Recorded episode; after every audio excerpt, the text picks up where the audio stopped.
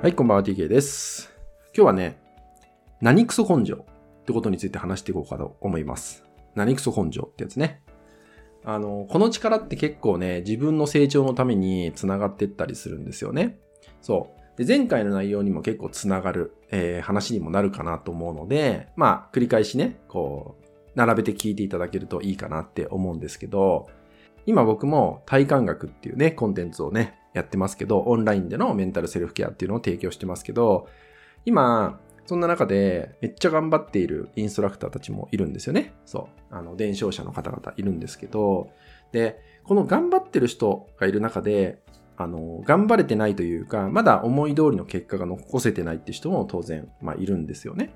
そう。で、この時に、その、頑張ってる人を見た時に、隣にいる人がめっちゃ頑張ってて結果も出してるっていうのを見た時に、大きく捉え方って2つに分かれるんじゃないかなって思うんですよ。自分がまだ思うような結果を出せてない時ね。そう。っていうのに、大きく捉え方って2つあるかなと思うんでね。で、1個が、この人にもできたんだから、私にだってできるんだっていう気持ち。まあ、いわゆる今日のテーマでもある、何クソ根性ってやつなんだけど、一方で、比べて落ち込む。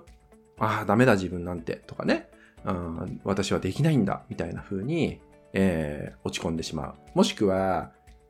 なんかその人に対してちょっとこう否定的な気持ちを持ってしまうみたいな。そう、ちょっとそれはずれた認知の仕方になっちゃうんだけど、まあそういう風になっちゃうとかね。そう。なんかこう責任の所在を相手に向けちゃうみたいな状態になっちゃう人もたまにはいると思うんだけど、でも、大きく分けるとその二つかなと思うんでね。まあネガティブになるか何クソ根性が出てくるかっていう二つだと思うんだけど、で、この何クソ根性ってやっぱ力になるなって本当思うんですよね。まあ、この人にできたんだったら私にも絶対できるっしょとか、そう、なもしくは、なんでこの人できてんのに自分できないんだ。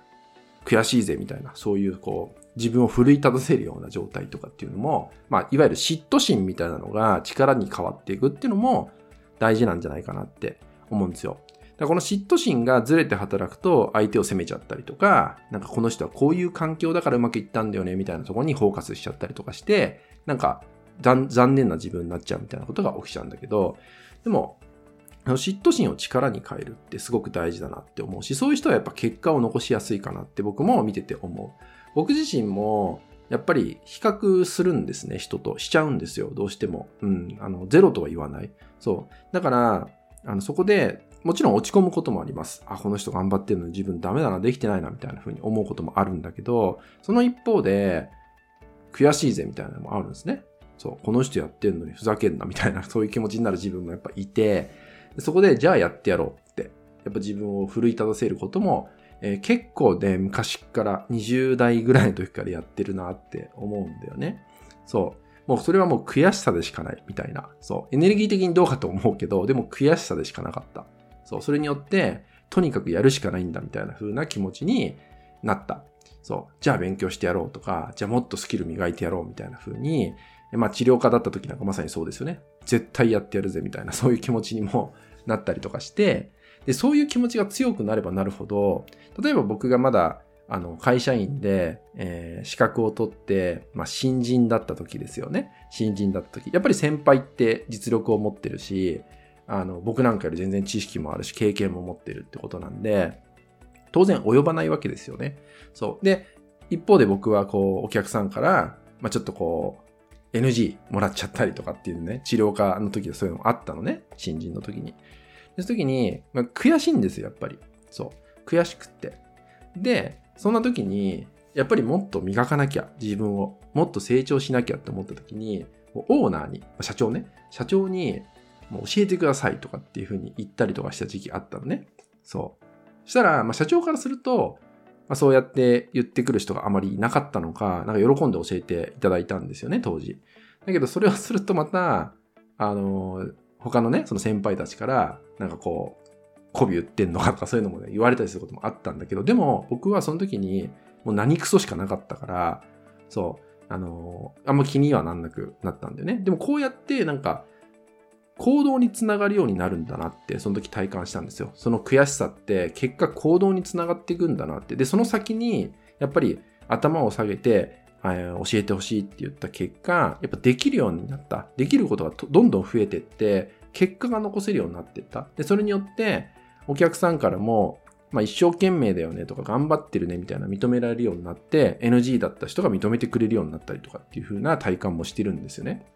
そう。このくらいのやっぱ力を持ってるのが、この何クソ根性ってやつなんじゃないかなって思います。なのでね、あなたも今自分のやってることがいい結果につながんない。方や隣で頑張ってる人はめっちゃ結果を出しているみたいな。ね。えー、多いと思うんですよ、そういうのをね、えー、目に入ることが。でもそういう時に、その時の自分自身をどう捉えていくか。まあ、以前言ったように正直になるっていうのも大事なんだけど、どう捉えていって、その気持ち、悔しいなって思った気持ちにちゃんと自覚、気づいてあげて、その上で、じゃあそんな今悔しいと思ってる自分をどう動かしてやろうかっていうふうに考えてみてほしいんですよ。そう。どう？で選択してほしいの、それを。できれば、それを行動につなげる選択に変えていくってところまで、なんか自分でね、最後まで責任を持って選択してほしいなって思うんですね。そう。もちろん、それで落ち込むという選択もあるんですよ。そう。で、そういうふうにしてしまう人も多い。でもそこをちゃんとね、そこまでちゃんと見てあげて、じゃあやってやるぜ。行動するんだっていうところの選択につながるような、まあ自己対話というかね、自分とのコミュニケーションっていうのを、ぜひね、取っていただくといいかなって思います。悔しい気持ち、忘れないように、その気持ちを、えー、その気持ちが起きてるってことは、あなたは手が届くんですよ、その人には。そう、手が届くって証拠なんで、えー、やれば必ずね、何かしら結果につながるんじゃないかと思うので、ぜひね、その悔しさをですね、プラスに活かせるようにですね、自分を動かしてみてもらえたらなと思います。